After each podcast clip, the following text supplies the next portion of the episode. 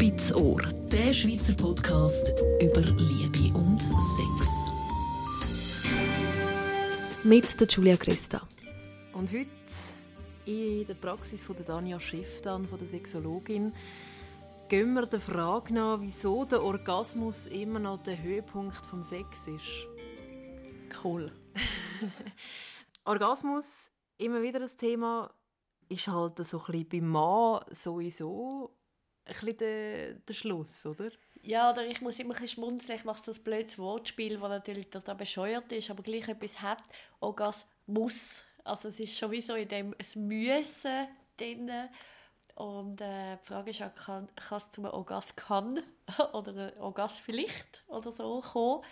Ähm, was du jetzt gerade sagst, du tust eigentlich wie automatisch einen Mythos weiter transportieren, den man einfach von unserer Gesellschaft her als normal annimmt. Also bei einem Mann gehört es einfach mit dazu. Ähm, echt? Also ist das so? also, also es ist ja der Klassiker, der Mann kommt, also es ist das klassische Bild, der Mann kommt, also die Frau ist vielleicht gekommen, der Mann kommt und dann ist fertig, weil er schläft ein. Ja, genau. Also das sind so, so Hypothesen, so, also was stimmt dahinter, wenn ein Mann ejakuliert hat, dann ist er, fährt sein System ab. Und in ganz vielen Beziehungen ist es so, dass er dann fühlt, dass er müde wird und dass er, dass er sich entspannt und quasi gehen lässt. Jetzt ist aber dort eh schon mal die Frage, ja und dann, was ist das Problem, wenn jemand müde ist? Heißt das, man muss hören? Oder heißt das, man muss jetzt den einschlafen lassen?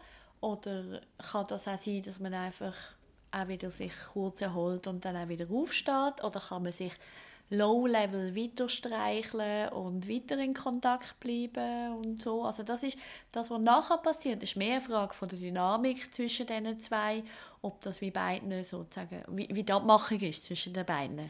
Also du sagst, der Orgasmus ist nicht unbedingt das Ende des Sex und das muss auch überhaupt nicht sein. Also der Mann muss auch nicht unbedingt kommen. Man kann einfach 10 Minuten oder 20 Minuten oder eine halbe Stunde oder eine Stunde miteinander spielen, Spass haben, muss aber nicht so weit kommen, dass man sich vollständig gehen und zum, man sagt ja, Höhepunkt Orgasmus kommen.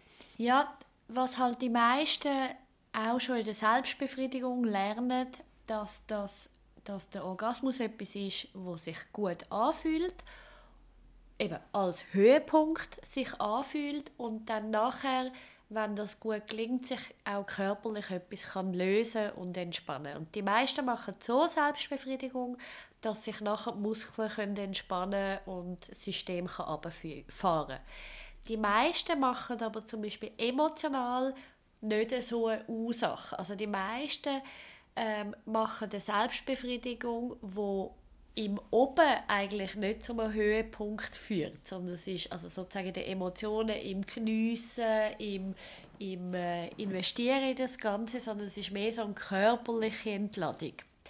Und viele machen dann das auch im Sex. Also wenn man neu zusammen ist, dann kennen das recht viel, dass eigentlich der Weg das Ziel ist. Also eben sich erkunden, spielen miteinander, sich voneinander einladen und dann ist es auch emotional uh, eine Sache. Also dann ist es uh, wertvoll und uh, schön und uh, kuschelig und uh, überhaupt. Und so in dieser ersten Verliebtheitsphase würden ganz viele Leute sagen, ja, der Orgasmus ist jetzt schon auch schön, aber eigentlich viel toller ist es Zusammensein. Und dann erst später, wenn man sich gut kennt, dann rutscht man sozusagen in einen gemeinsamen Sex rein, so ein bisschen wie man in der Selbstbefriedigung rutscht. Eben im Sinne von, wir wissen, was beim einen funktioniert, wir wissen, was beim anderen funktioniert, wir wissen, was sichere Werte sind und mein hauptsächliches Ziel ist quasi die körperliche Erregung loszuwerden. Du hast jetzt den Unterschied gemacht zwischen emotional und körperlich. Gibt es dann auch einen emotionalen Höhepunkt? Ja, absolut. Also das ist zum Beispiel, wenn man sich freut auf etwas und nachher uh, begeistert ist. Also für viele ist das klassische Beispiel ist zum Beispiel die Hochzeit so etwas. Dann, wenn der andere auf einem zuläuft, wenn dann die Augen überlaufen oder man uh, muss lachen, dann ist das ein, ein wahnsinniger ähm, emotionaler Höhepunkt. Und das kann man auch im Sex erreichen, in dem Sinn, wenn man sich nicht nur auf das Körperliche fixiert? Ja, also das heißt, das ist eine andere Fähigkeit, die man muss lernen. Also das eine ist wie der Körper zum Höhepunkt bringen, also sprich sexuelle Erregung bis zum Höhepunkt bringen und das andere ist aber auch emotionale Erregung bis zum Höhepunkt bringen und das ist wie andere Fähigkeiten oder sagen wir zusätzliche Fähigkeiten, wo man muss lernen, wie, wie kann ich meine Emotionen so weit steigern, dass ich sie nachher auch kann entla entladen. Was viel Erfahrung macht, dass sie zum Beispiel nachdem sich der Körper entladen hat, zum Beispiel emotional entladen, dass sie dann nach dem körperlichen Höhepunkt um lachen oder um brüllen. Und das ist auch eine emotionale Entladung. Aber viele können das wie nicht gleichzeitig. Was auch ist, ist ja der Druck, wo viel bei den Männern da ist, sie muss unbedingt kommen, sonst äh, ist das irgendwie nicht gut gewesen. Also eh um den Orgasmus sind auch viele Mythen. Also eben einerseits er wird so hochstilisiert als das ist das Maß der Dinge, also ein Orgasmus haben gibt Auskunft darüber, wie attraktiv ich bin, wie gut ich bin im Bett, wie gut ich jetzt den anderen da kann verwöhnen und so weiter und wie befriedigend ich das selber finde. Und da, darum habe ich eben vorher da zu der Selbstbefriedigung geführt. Dort, dort wird wie so viel vermischt auf einisch.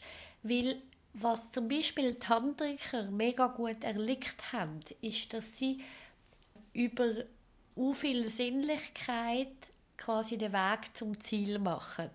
Und alle Leute, die sich auf das einlösen, auf die Langsamkeit, auf die Sinnlichkeit, auf die Spielerei und so, die machen dann eben die Erfahrung, hey, wenn ich mich darauf einlade und wenn ich das mal ein bisschen geübt habe, dann hole ich eben dort u viel daraus raus und nicht nur eben von dem Höhepunkt. Aber viel machen eben während dem Sex ähm, auch recht langweilige Sachen, also wo eben auch nicht so nähernd sind. Und darum ist der Höhepunkt so wichtig. Gut, bei den Frauen ist es ja noch oft der Fall, dass es, man sagt, jedenfalls schwieriger ist, zum Höhepunkt zu kommen. Und dann ist es wie so unglaublich, wenn man es mal geschafft hat mit jemandem, den man vielleicht nicht so gut kennt.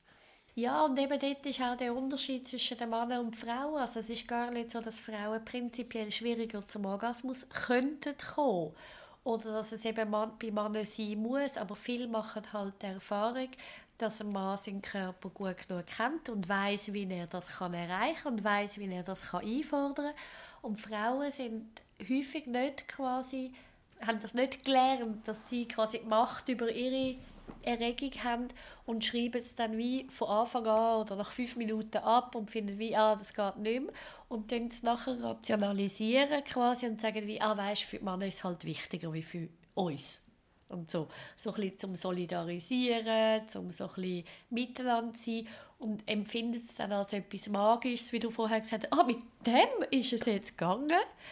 Aber viel cooler, und das finde ich halt, sind wie zwei quasi Schlusspunkte zu dem Ganzen. Das eine, hey Frauen, ihr könnt, jede von euch kann sowohl einen körperlichen wie einen emotionalen äh, Orgasmus haben. Das ist absolut möglich. Zweitens ist, das kann man lernen. Drittens ist, jede kann es lernen. Also das kann ich irgendwie nicht genug betonen. Und dass man eben dort nicht Verantwortung am Mann übergibt, dass er dafür sorgen muss, sondern dass sie selber muss lernen für sich sorgen und selber muss lernen herausfinden, wie das geht und das einfordern und so.